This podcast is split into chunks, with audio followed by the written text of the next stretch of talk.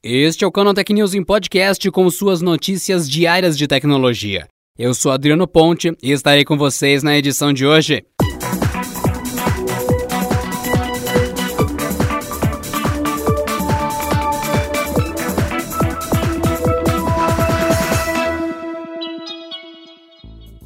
E eis que finalmente a Lei Geral de Proteção de Dados, ou LGPD, entrou em vigor no Brasil. Ela foi sancionada pelo presidente Jair Bolsonaro na última quinta-feira e passa a valer nessa sexta-feira.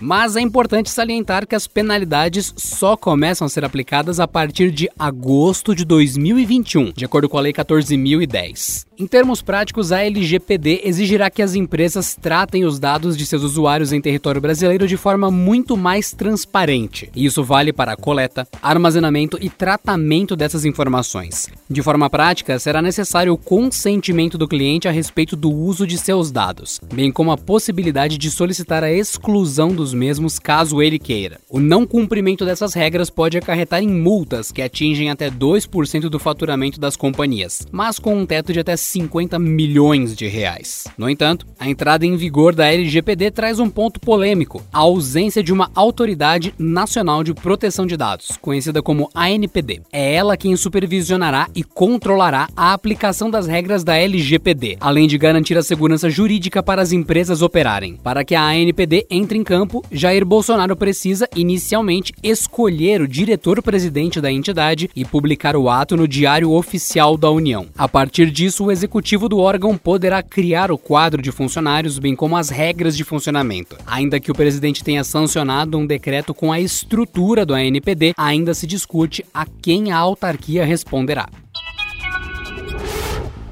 A clonagem de contas do WhatsApp se tornou o crime digital mais popular do Brasil em 2020, com nada menos que 12 mil pessoas se tornando vítimas dos ataques a cada dia. De acordo com números divulgados pelo Defender Lab, foram nada menos do que 377,3 mil pessoas atingidas pela prática apenas em agosto desse ano. Trata-se de um crescimento de mais de 90% em relação aos números registrados em janeiro. De acordo com os números, São Paulo foi o estado mais atingido pelos ataques, com 68,5 mil pessoas afetadas. O Rio de Janeiro vem em segundo, com 41,4 mil atingidos, e Minas Gerais completa o pódio, com 28,2 mil vítimas. Os golpes, segundo o Defender Lab, acompanham o crescimento de fraudes ligadas ao coronavírus, o tema mais em voga entre os ataques digitais no Brasil e no mundo. A engenharia social é a base desse tipo de golpe. Nessa modalidade, os golpistas podem se passar por exemplo, como pesquisadores do Instituto Datafolha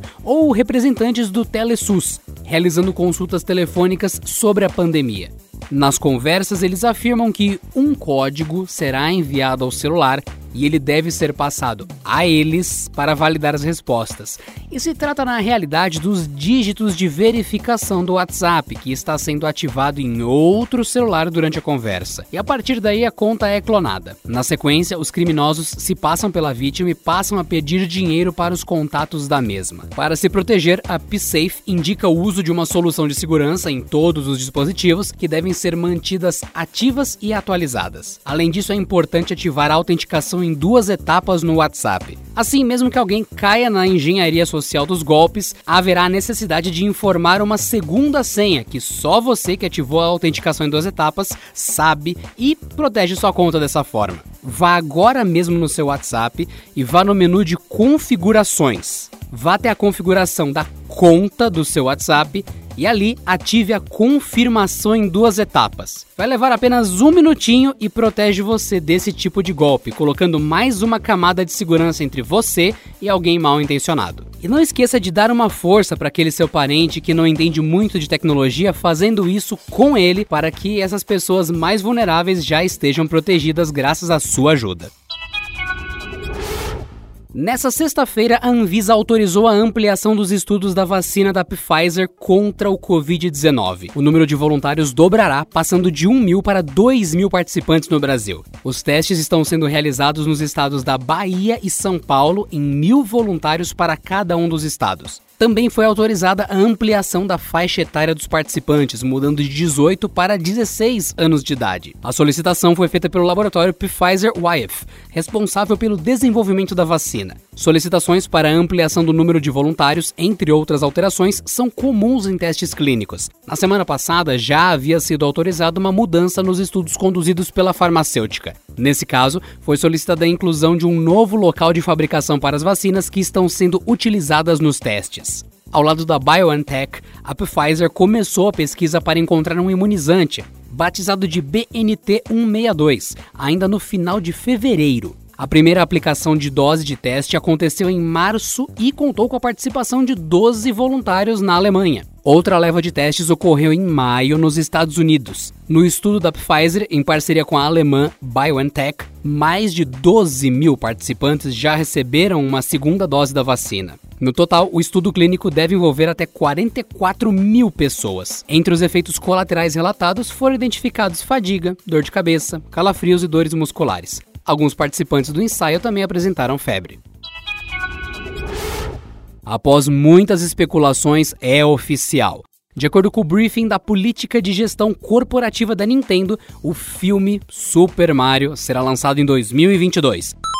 E a cereja do bolo, a produção do projeto contará com ninguém menos do que Shigeru Miyamoto, o criador do personagem. Segundo a companhia, o lançamento segue agendado para 2022 e a produção está avançando sem problemas. Os nomes envolvidos no projeto são fortes no ramo de animação. Chris Meledandri, fundador da Illumination Entertainment, que já produziu Meu Malvado Favorito, Pets, o Lorax, entre outros filmes, e, é claro, Miyamoto, que além de Mario possui Zelda, Donkey Kong e muito mais no seu portfólio. Ainda não há informações sobre o enredo do filme ou a arte divulgada, mas já é sabido que o filme não será um live action para não correr o risco de repetir o fiasco que foi o filme de 1993. Dessa forma, devemos ter uma animação muito provavelmente bem parecida com os jogos atuais do encanador bigodudo.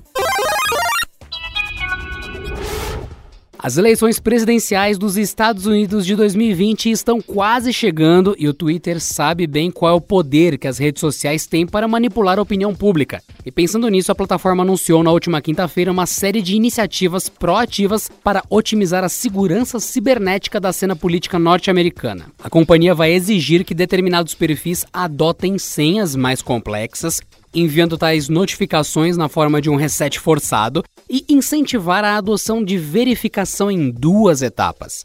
Segundo a rede social, a campanha será focada em funcionários do Poder Executivo, membros do Congresso, governadores, secretários, partidos políticos, candidatos e até mesmo jornalistas e veículos de mídia. Essa é apenas a primeira etapa do programa. O Twitter também promete algumas reformas internas de segurança, incluindo um monitoramento mais eficiente dos perfis críticos, detecções mais ágeis de comprometimento de contas e assim por diante. E por hoje é só, pessoal. Nos vemos na próxima segunda-feira em mais uma edição do canal Tech News em Podcast. Um bom descanso, ótimo fim de semana e até lá. Este episódio contou com o roteiro de Rui Maciel, edição de Gustavo Roque editoria-chefe de Camila Rinaldi.